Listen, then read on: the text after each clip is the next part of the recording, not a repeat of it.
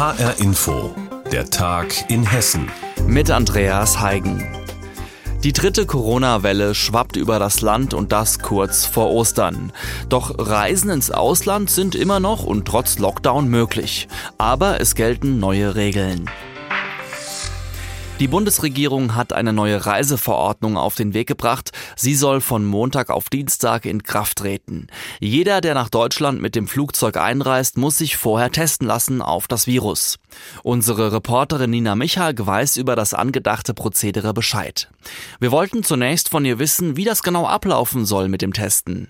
Also die Verordnung gilt erstmal für alle Flugreisenden, heißt es ist egal, ob ich aus einem Risikogebiet komme oder nicht. Ich muss mich vor meinem Flug testen lassen auf eigene Kosten und das Testergebnis darf nicht älter als 24 Stunden sein. Bundesgesundheitsminister Spahn hat ganz klar gesagt, wer keinen negativen Test hat, darf nicht mitgenommen werden. Heißt, die Fluggesellschaften müssen das überprüfen und bei Missachtung gibt es eine Strafe. Und was passiert, wenn ich jetzt zum Beispiel auf Mallorca bin und mein Test positiv ausfällt? Dann muss ich als Tourist oder Reisender auf eigene Kosten in dem Land, in dem ich gerade bin, in Quarantäne gehen. Das heißt, ich muss mich wirklich komplett selbst um eine Herberge kümmern und eben auch alles bezahlen. Das könnte teuer werden, da liegt die Verantwortung also ganz bei den Leuten, die momentan auf Reisen sind. Da springt kein Staat ein oder so. Nein, erstmal ist die eigene Verantwortung gefragt. Deutschland will verhindern, dass vor allem in und nach der Osterzeit weitere Krankheitsfälle oder Virenvarianten ihr Einzug halten. Und zwischen den Zeilen heißt das natürlich auch, bleibt am besten zu Hause. Es wird ja auch gerade geprüft, ob Deutschland Auslandsreisen einfach verbieten kann. Das Einzige, was ich im Moment bekommen kann, ist Rat, zumindest wenn ich mit einem Reisebüro Reisebüro unterwegs bin oder einer Gesellschaft. Der Tour, Jahnreisen oder ITS zum Beispiel bieten ihren Kunden, die über Ostern Urlaub auf Mallorca gebucht haben, vor der Abreise einen kostenlosen PCR-Test an. Teilweise auch für die Rückreise oder sie helfen ihren Kunden zumindest bei der Organisation von Testterminen. Und wo kann man sich am Flughafen dann testen lassen? Also um bei Mallorca zu bleiben, am Mittwoch hat am Flughafen ein neues Testzentrum aufgemacht mit einem privaten Betreiber. Dort kann man übers Internet einen Termin buchen. Und daneben kann man sich wie in anderen Ländern auch in Krankenhäusern, bei Ärzten oder gleich direkt in Hotels testen lassen. TUI zum Beispiel will seine Hotels und Clubs mit Testmöglichkeiten ausstatten. Condor denkt über zusätzliche Teams auf Mallorca nach. Und die Reisebranche, das bestätigt auch ihr Verband, stellt sich da gerade auf die Testpflicht ein. Sagt uns unsere Reporterin Nina Michalk zur neuen Reiseverordnung des Bundes. Wer aus dem Ausland mit dem Flugzeug zurück will, der braucht vor Abflug einen negativen Corona-Test. In Kraft treten wird diese neue Regelung von Montag auf Dienstag. HR Info. Wer's hört, hat mehr zu sagen. Die Mitarbeiter der Roventa-Werke in Erbach im Odenwaldkreis haben am Freitag gestreikt. Die Beschäftigten haben sich im Rahmen der Tarifverhandlungen der Metall- und Elektroindustrie gegen den Beschäftigungsabbau zur Wehr gesetzt. Seit Wochen verhandelt nämlich die IG Metall bundesweit für einen neuen Tarifvertrag in der Metall- und Elektroindustrie. Doch die Beschäftigten bei Roventa haben dagegen am vergangenen Donnerstag mitgeteilt bekommen, dass die Konzernführung die Produktion im Werk in Erbach zum 30. Juni 2022 einstellen möchte. Danach soll das Werk dann auch geschlossen werden. Reporter Raphael Stübig berichtet vom Streik. Ich bin stinksauer, denn es ist eine Respektlosigkeit. Emotionsgeladen war die Stimmung heute Vormittag vor dem Roventa-Werk in Erbach im Odenwald. Die IG Metall hatte kurzfristig zum Warnstreik aufgerufen, nachdem der französische Mutterkonzern vergangene Woche überraschend das Aus für die Bügeleisenproduktion verkündet und die rund 160 Angestellten damit in einen Schock versetzt hat. Ah ja, das ist für uns schwer zu verkraften. Bin im Oktober dieses Jahr im Oktober 40 Jahre in der Rovinda. Das ist so. Wenn man hört, dass man die Arbeit, wenn man jahrelang in der Arbeit äh, einfach nur, dass man das Werk geschlossen kriegt, ist nicht schön. Es zieht einem den Boden von den Füßen weg und es ist nicht nachvollziehbar, dass das alles so einbricht so schnell und gerade jetzt in der Pandemie. Im Jahr vor dem Ausbruch der Corona-Pandemie sind im Erbacher Rowenta-Werk noch rund 1,7 Millionen Bügeleisen für den europäischen und US-amerikanischen Markt produziert worden. Im vergangenen Jahr gab es dann aber einen Produktionseinbruch von über 30 Prozent, sagt der Betriebsratsvorsitzende Bodo Schwarz. Und es ist aber Corona geschuldet und wir denken doch, dass nach Corona der Vertrieb wieder angekurbelt wird. Aber das will man zurzeit in Frankreich nicht hören. Aber auch schon vor Corona war das Geschäft mit den Bügeleisen Made im Odenwald zunehmend schwierig, vor allem auch in den USA, wo wohin gut die Hälfte der Erbacher Produktion exportiert wird, aber der Druck durch Billigprodukte aus Asien seit Jahren wächst. Aber wenn wir uns auf einem gewissen Level handeln können, sagen wir, können wir kostengünstig trotzdem noch 900.000, 800.000 Bügeleisen im Jahr fertigen. Doch geht es nach der Konzernleitung in Frankreich, dann sollen im Erbacher Roventa-Werk schon Mitte nächsten Jahres die Lichter ausgehen, nach über 60 Jahren. Max Zeyer von der Gewerkschaft IG Metall ist vor allem sauer über den Zeitpunkt der Ankündigung. Da wir aktuell in den Tarifverhandlungen auch Instrumente zur Beschäftigungssicherung ja extra verhandeln wollen und in dieser Zeit, ohne abzuwarten, was dabei rumkommt, hat jetzt hier der französische Mutterkonzern verkündet, das Werk zu schließen.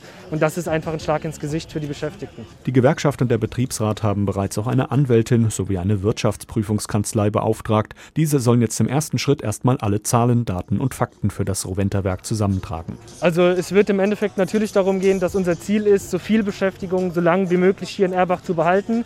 Der Kampf fängt gerade erst an und wir sind kampfbereit. Kampfesstimmung in Erbach. Die Beschäftigten der Roventa-Werke haben gegen die geplante Schließung ihres Werks protestiert. Raphael Stübig hat uns von dem Streik berichtet. Ein möglicher Fliegerbombenfund hat den Ort Babenhausen-Harreshausen im Kreis Darmstadt-Dieburg diese Woche in Atem gehalten. Dabei war lange Zeit unklar, wie viele Bomben liegen hier überhaupt genau. So oder so mussten 1100 Bürgerinnen und Bürger ihre Häuser am Freitag verlassen, damit der Kampfmittelräumdienst seine Arbeit aufnehmen konnte. Unser Reporter Mike Markloff berichtet. An alle Einwohner von Harreshausen. Aufgrund der bevorstehenden Bombenentschärfung werden alle Bewohner gebeten, sich aus ihren Häusern und Wohnungen bis 10 Uhr zu entfernen. Polizeieinsatzkräfte fahren am Morgen durch Babenhausen-Harreshausen. Sie wollen sicherstellen, dass auch wirklich alle Anwohner ihre Häuser verlassen haben. Denn in wenigen hundert Metern entfernt liegen möglicherweise eine oder mehrere Fliegerbomben aus dem Zweiten Weltkrieg in einem Feld vergraben. Ganz genau weiß das zu diesem Zeitpunkt noch niemand. In den vergangenen fünf Tagen hat die Stadt die Menschen immer wieder informiert. Für diejenigen, die nicht bei Freunden oder Verwandten unterkommen können, ist die Stadthalle als Aufenthaltsort eingerichtet worden. Und weil schon im vergangenen Jahr eine ähnliche Weltkriegsbombe in Harreshausen entdeckt und entschärft worden ist, nehmen die Menschen die Situation in Harreshausen gelassen hin. Schon gewohnte Sache. Wir waren ja schon mal ausquartiert, haben es auch überlebt und das werden wir auch überleben. Da liegt noch genug rum. Es muss sein, ne? Wenn dann was passieren würde, machen sich die, wo was zu sagen haben, Vorwürfe. Lange Zeit ist unklar, ob und wie viele Bomben sich in der Erde befinden. Zunächst gehen die Experten des Kampfmittelräumdienstes in Darmstadt von bis zu sieben aus. Heute Mittag stellt sich heraus, es sind nicht ganz so viele, aber doch einige. Bürgermeister Dominik Stadler. Wir sind von drei möglichen Fundstellen einfach ausgegangen und der Kampfmittelräumdienst hat bestätigt, dass tatsächlich auch an der dritten Fundstelle eine Bombe gefunden wurde. Somit haben wir aktuell drei baugleiche amerikanische Fliegerbomben aufgefunden. Jeweils sind es fünf Zentnerbomben. Die liegen alle in einem Radius von circa zehn Metern relativ nah beieinander. Um 14 Uhr sind die Bomben freigebaggert. Die Entschärfer machen sich ans Werk. Nach dem erneuten Fliegerbombenfund fragt sich mancher, warum ausgerechnet Babenhausen Ziel der alliierten Angriffe war. Bürgermeister Dominik Stadler sagt, dass hier in den 1940er Jahren ein großer Bahnhof mit 16 Gleisen stand. Es gab eine sehr gute damalige Zugverbindung in Richtung Ost-West und Nord-Süd. Es war schon ein relativ großes Drehkreuz hier und da hat man dann gesagt, dass das doch sehr, sehr wichtig ist für den Transport von Gerät oder Waffen oder ähnlichem. Und deswegen äh, hat man dann gesagt, man äh, bombardiert eben diese Zugstrecke und den Bahnhof und die dahinterliegende Kaserne, weil es im südlichen Bereich der Kaserne eine Start- und Landebahn eben nochmal gab, die in irgendeiner Form auch genutzt werden konnte. Um 16 Uhr dann plötzlich die Nachricht, mit der so schnell niemand gerechnet hätte. Der Kampfmittelräumdienst hat innerhalb von zwei Stunden die drei Weltkriegsbomben entschärft. Nach der Entschärfung ist Leiter Dieter Schwetzler sehr zufrieden. Es ist hervorragend gelaufen, das sieht man auch an der Zeit, obwohl Zeit für uns keine Rolle spielt, muss ich dazu sagen. Man muss immer dementsprechend Geduld haben und umsichtig arbeiten. Aber die Zünder waren in einem sehr guten Zustand, die Bomben natürlich auch. Und dementsprechend ging es nach und nach sehr gut über die Bühne und hat hervorragend funktioniert alles. Das Team hat hervorragend zusammengearbeitet, sehr gut gemacht. Erfolgreiche Bombenentschärfung in Babenhausen-Harreshausen. Früher als gedacht konnten die Menschen wieder zurück in ihre Wohnungen. Reporter Mike Markloff hat für uns über die Aktion berichtet. Es hörte sich gut und richtig an, jedenfalls zunächst. Die Landesregierung versprach allen über 80-Jährigen, die nicht wussten, wie sie zu den oft weit entfernten Impfzentren kommen sollten, die Taxikosten zu übernehmen. Inzwischen ist aber klar, die Hürden dafür sind derart hoch, dass bisher nur 50 Anträge auf Kostenerstattung gestellt worden sind. In ganz Hessen. Vor Ort hilft man sich aber nun selbst. Wer vom Land Hessen die Taxikosten zum Impfzentrum erstattet haben möchte, muss über 80 Jahre alt sein, braucht einen Schwerbehindertenausweis wegen außergewöhnlicher Gehbehinderung, Blindheit oder Hilflosigkeit, mindestens Pflegegrad 3 plus eine Verordnung vom Arzt.